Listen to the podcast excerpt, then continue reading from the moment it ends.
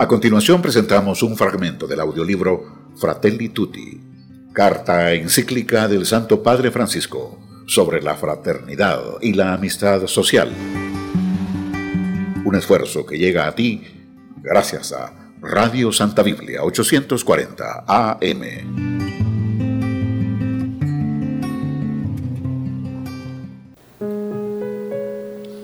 Numeral 59. En las tradiciones judías, el imperativo de amar y cuidar al otro parecía restringirse a las relaciones entre los miembros de una misma nación. El antiguo precepto de amar a tu prójimo como a ti mismo lo entendían ordinariamente como referido a los connacionales. Sin embargo, especialmente en el judaísmo que se desarrolló fuera de la tierra de Israel, los confines se fueron ampliando. Apareció la invitación a no hacer a los otros lo que no quieres que te hagan a ti. El sabio Hillel decía al respecto, esto es la ley y los profetas todo lo demás es comentario. El deseo de imitar las actitudes divinas llevó a superar aquella tendencia a limitarse a los más cercanos. La misericordia de cada persona se extiende a su prójimo, pero la misericordia del Señor alcanza a todos los vivientes.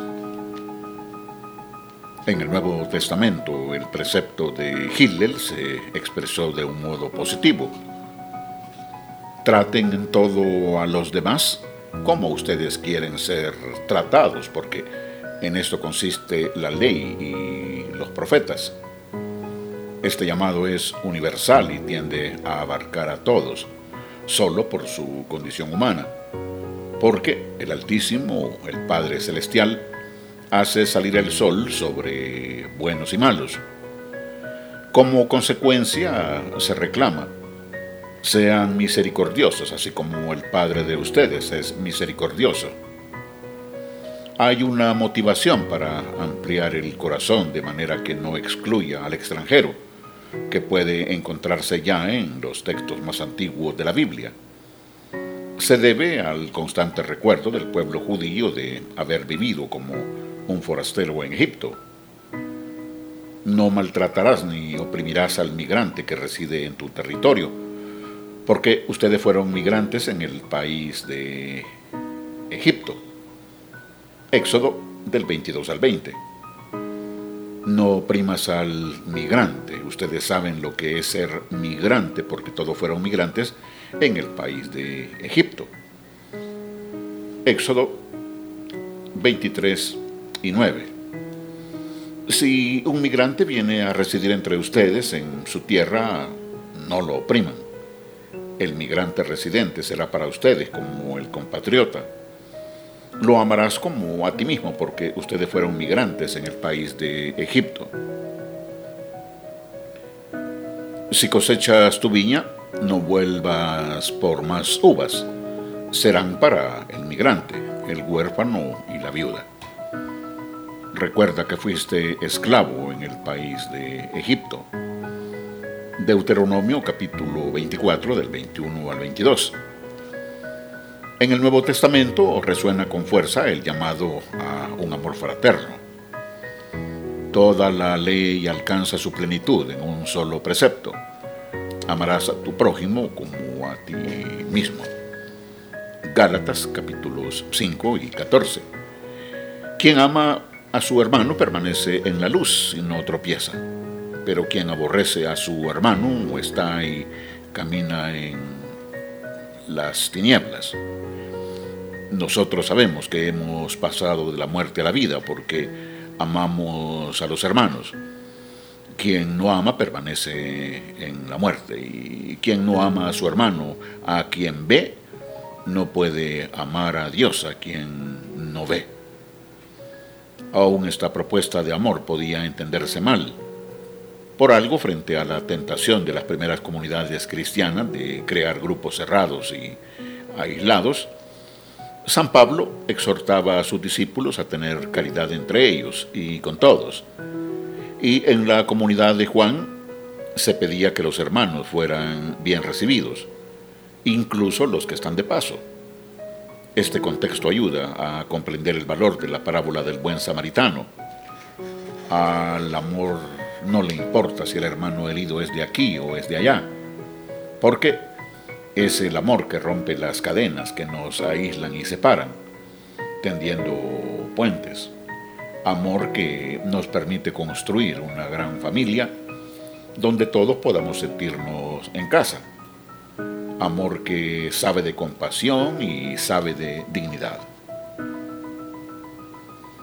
El abandonado. Numeral 63.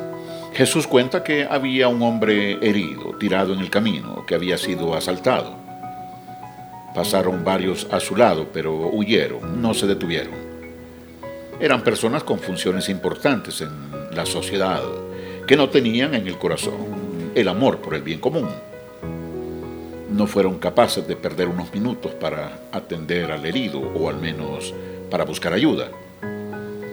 Uno se detuvo, le regaló cercanía, lo curó con sus propias manos, puso también dinero de su bolsillo y se ocupó de él. Sobre todo le dio algo que en este mundo ansioso retaseamos tanto. Le dio su tiempo Seguramente él tenía sus planes para aprovechar aquel día al máximo según sus necesidades, compromisos o deseos, pero fue capaz de dejar todo a un lado ante el herido y sin conocerlo lo consideró digno de dedicarle su tiempo. ¿Con quién te identificas tú?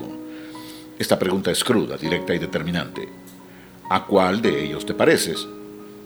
Nos hace falta reconocer la tentación que nos circunda de desentendernos de los demás, especialmente de los más débiles. Digámoslo, hemos crecido en muchos aspectos, aunque somos analfabetos en acompañar, cuidar y sostener a los más frágiles y débiles de nuestras sociedades desarrolladas. Nos acostumbramos a mirar para el costado, a pasar de lado, a ignorar las situaciones hasta que éstas nos golpean directamente asaltan a una persona en la calle y muchos escapan como si no hubieran visto nada. Frecuentemente hay personas que atropellan a alguien con su automóvil y huyen. Solo les importa evitar problemas. No les interesa si un ser humano muere por su culpa. Pero estos son signos de un estilo de vida generalizado, que se manifiesta de diversas maneras, quizás más sutiles Además, como todos estamos muy concentrados en nuestras propias necesidades, ver a alguien sufriendo nos molesta, nos perturba, porque no queremos perder nuestro tiempo por culpa de problemas ajenos. Estos son síntomas de una sociedad enferma, porque busca construirse de espaldas al dolor. Mejor no caer en esa miseria. Miremos el modelo del buen samaritano es un texto que nos invita a que resurja en nosotros nuestra vocación de ciudadanos del propio país y del mundo entero, constructores de un nuevo vínculo social. Es un llamado siempre nuevo, aunque está escrito como ley fundamental de nuestro ser, que la sociedad se encamine a la prosecución del bien común y a partir de esta finalidad, reconstruya una y otra vez su orden político y social su tejido de relaciones, su proyecto humano, con sus gestos. El buen samaritano reflejó que la existencia de cada uno de nosotros está ligada a la de los demás. La vida no es tiempo que pasa, sino tiempo de encuentro. Esta parábola es un ícono iluminador, capaz de poner de manifiesto la opción de fondo que necesitamos tomar para reconstruir este mundo que nos duele ante tanto dolor, ante tanta herida, la única salida es ser como el buen samaritano. Toda otra opción termina o bien al lado de los salteadores o bien al lado de los que pasan de largo, sin compadecerse del dolor del hombre herido en el camino. La parábola nos muestra con qué iniciativas se puede rehacer una comunidad a partir de hombres y mujeres que hacen propia la fragilidad de los demás, que no dejan que se erija una sociedad de exclusión, sino que se hacen prójimos y levantan y rehabilitan al caído, para que el bien sea común. Al mismo tiempo, la parábola nos advierte sobre ciertas actitudes de personas que solo se miran a sí mismas y no se hacen cargo de las exigencias ineludibles de la realidad humana. El relato, digámoslo claramente, no desliza una enseñanza de ideales abstractos ni se circunscribe a la funcionalidad de una moraleja ético-social. Nos revela una característica esencial del ser humano, tantas veces ya olvidada. Hemos sido hechos para la plenitud que solo se alcanza en el amor. No es una opción posible vivir indiferentes ante el dolor. No podemos dejar que nadie quede a un costado de la vida. Esto nos debe indignar hasta hacernos bajar de nuestra serenidad para alterarnos por el sufrimiento humano. Eso sí es dignidad.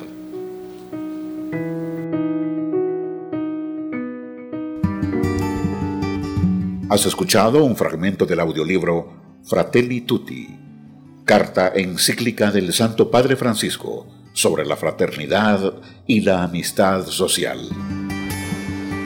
Un esfuerzo que llega a ti gracias a Radio Santa Biblia 840 AM.